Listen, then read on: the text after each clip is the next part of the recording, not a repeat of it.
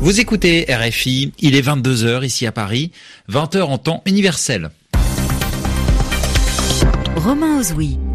Bonsoir à tous, bienvenue dans votre journal en français facile, présenté ce soir en compagnie de Sébastien Duhamel. Bonsoir Sébastien. Bonsoir Romain, bonsoir à tous. À la une de l'actualité ce soir, le psychodrame du Brexit. Le président de la Chambre des communes a annoncé aujourd'hui son prochain départ alors qu'il occupait le poste depuis dix ans. L'Iran sous pression. L'Agence internationale de l'énergie atomique demande à Téhéran de coopérer pleinement. L'Iran ne cesse de réduire ses engagements pris dans le cadre de l'accord sur le nucléaire en 2015. En Russie, une défaite pour le parti au pouvoir. Russie unie du président Vladimir Poutine perd près d'un tiers de ses sièges au Parlement de Moscou à l'occasion d'élections locales. À la fin de ce journal, nous vous parlerons d'une bande dessinée montrant un baiser entre hommes qui fait polémique au Brésil. Il a même fallu l'intervention de la Cour suprême. Le journal. Le journal. En français facile. Une nouvelle journée très difficile pour le Premier ministre britannique. Oui, Boris Johnson qui est au cœur du jeu dans le feuilleton du Brexit.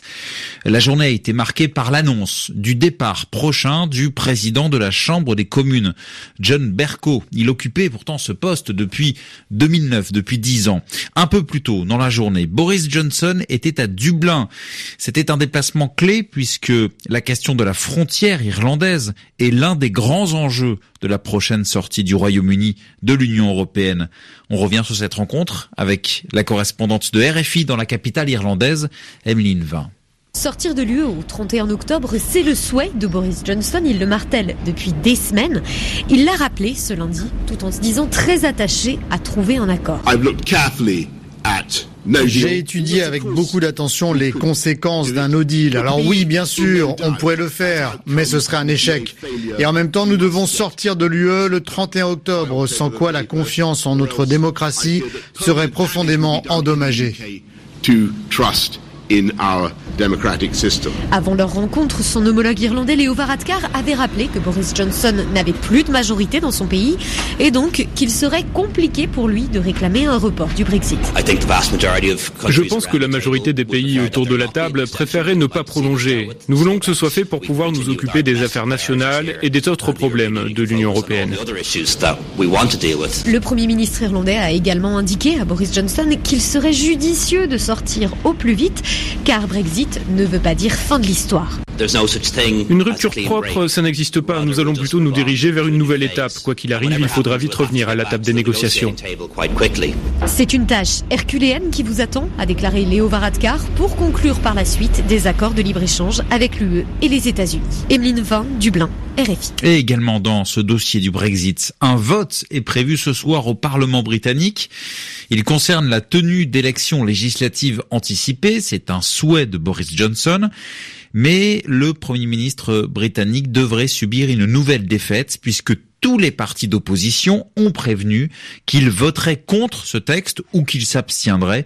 Et après ce vote, les travaux du Parlement vont être suspendus jusqu'au 14 octobre, comme Boris Johnson l'a décidé. Le temps presse, c'est le message envoyé par l'Agence internationale de l'énergie atomique à l'Iran. Oui, le nucléaire iranien, c'est le grand sujet de la conférence générale annuelle de l'AIEA, donc l'Agence internationale de l'énergie atomique. Cette conférence s'est ouverte aujourd'hui.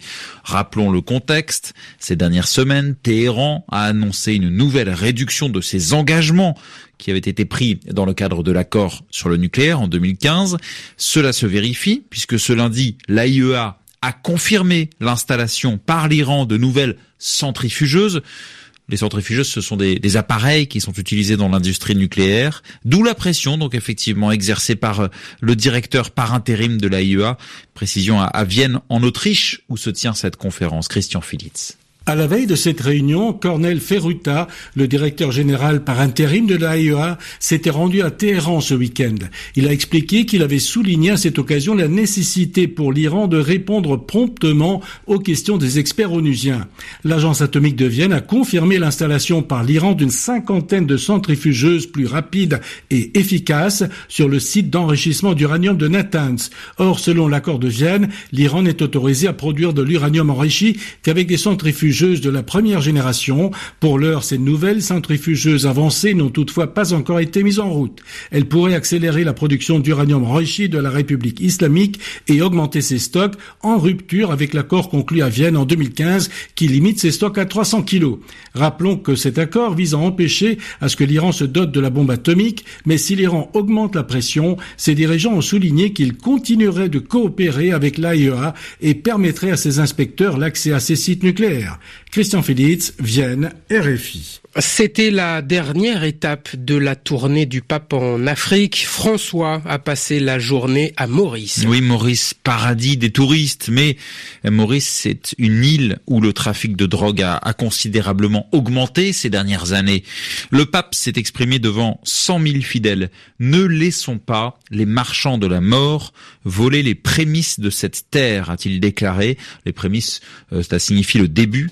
Le pape doit rentrer à Rome demain mardi. En Russie, le parti de Vladimir Poutine enregistre une défaite lors d'élections locales. Oui, le scrutin concernait le Parlement de Moscou.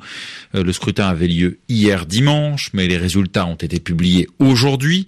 Et Russie Unie, donc le parti au pouvoir, ne contrôle plus que 25 sièges, alors qu'il en contrôlait 45, donc il perd près d'un tiers des sièges. La stratégie de l'opposant numéro un au président russe a fonctionné. Après les récentes répressions de manifestations, Alexei Navalny avait appelé à voter utile, c'est-à-dire à voter pour le parti le mieux placé face au parti au pouvoir. Alors le plus souvent, il s'agissait du parti communiste, mais ce n'est pas la seule raison du recul de Russie unie. Les enseignements du scrutin avec Cyril Brett, directeur de Raja Prospective. Les résultats de ces élections euh, à la Douma de, Moscou sont d'abord et avant tout un échec de l'administration présidentielle et du parti Russie Unie, parti présidentiel, à mobiliser les électeurs en raison d'une très haute euh, abstention. C'est souvent le meilleur thermomètre hein, de, la vie politique russe, euh, étant donné les, difficultés aux partis d'opposition radicale à s'exprimer très souvent, c'est l'abstention qui est, qui est privilégiée. Est-ce que c'est un, un, rejet aussi euh, du vote pour Russie Unie C'est une défiance envers euh, Russie Unie, envers les représentants locaux euh, du pouvoir. Et d'ailleurs, le, président russe et le, le Premier ministre russe, depuis des mois, font passer sur le grill les différents représentants élus locaux de Russie Unie pour leur demander d'expliquer leur gestion, euh, les actions euh, qu'ils prennent. On l'a vu notamment lors des inondations à Irkoutsk. Ce, désamour et cette, défiance des électeurs envers les autorités euh, locales s'exprime à peu près à tous les échelons, à l'échelon médiatique, à l'échelon politique, à l'échelon administratif. L'expert Cyril Brett euh, au téléphone de Béatrice Leveillé. Et puis au Brésil, Romain, une bande dessinée qui montre un baiser entre deux hommes est au cœur d'une affaire à rebondissement. Oui, une affaire qui est allée jusqu'à la plus haute juridiction du pays. La Cour suprême, elle a décidé qu'il n'y ait pas de censure à l'égard de cet album. La Cour suprême avait été saisie car le maire de Rio demandait que la BD soit retirée du Salon du Livre. Il n'a donc pas obtenu ce qu'il voulait. Harim Lipold. Sous la bande dessinée en question, Avengers la croisade des enfants, on peut voir les deux super-héros, Wiccan et Hulkling, s'embrasser sous la bouche. Un baiser qui avait provoqué une véritable bataille juridique, une bataille qui a été finalement tranchée par la Cour suprême. En démocratie, les différentes convictions et visions du monde doivent pouvoir être exposées, a expliqué le président de la Cour suprême.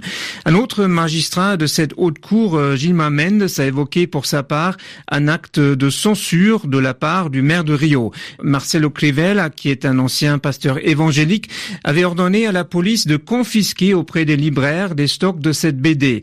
Mais au lieu d'empêcher sa diffusion, cette initiative a eu l'effet inverse. Les ventes de la BD ont explosé et ses volumes ont été rapidement épuisés à la Biennale du livre de Rio de Janeiro qui s'est terminée dimanche soir.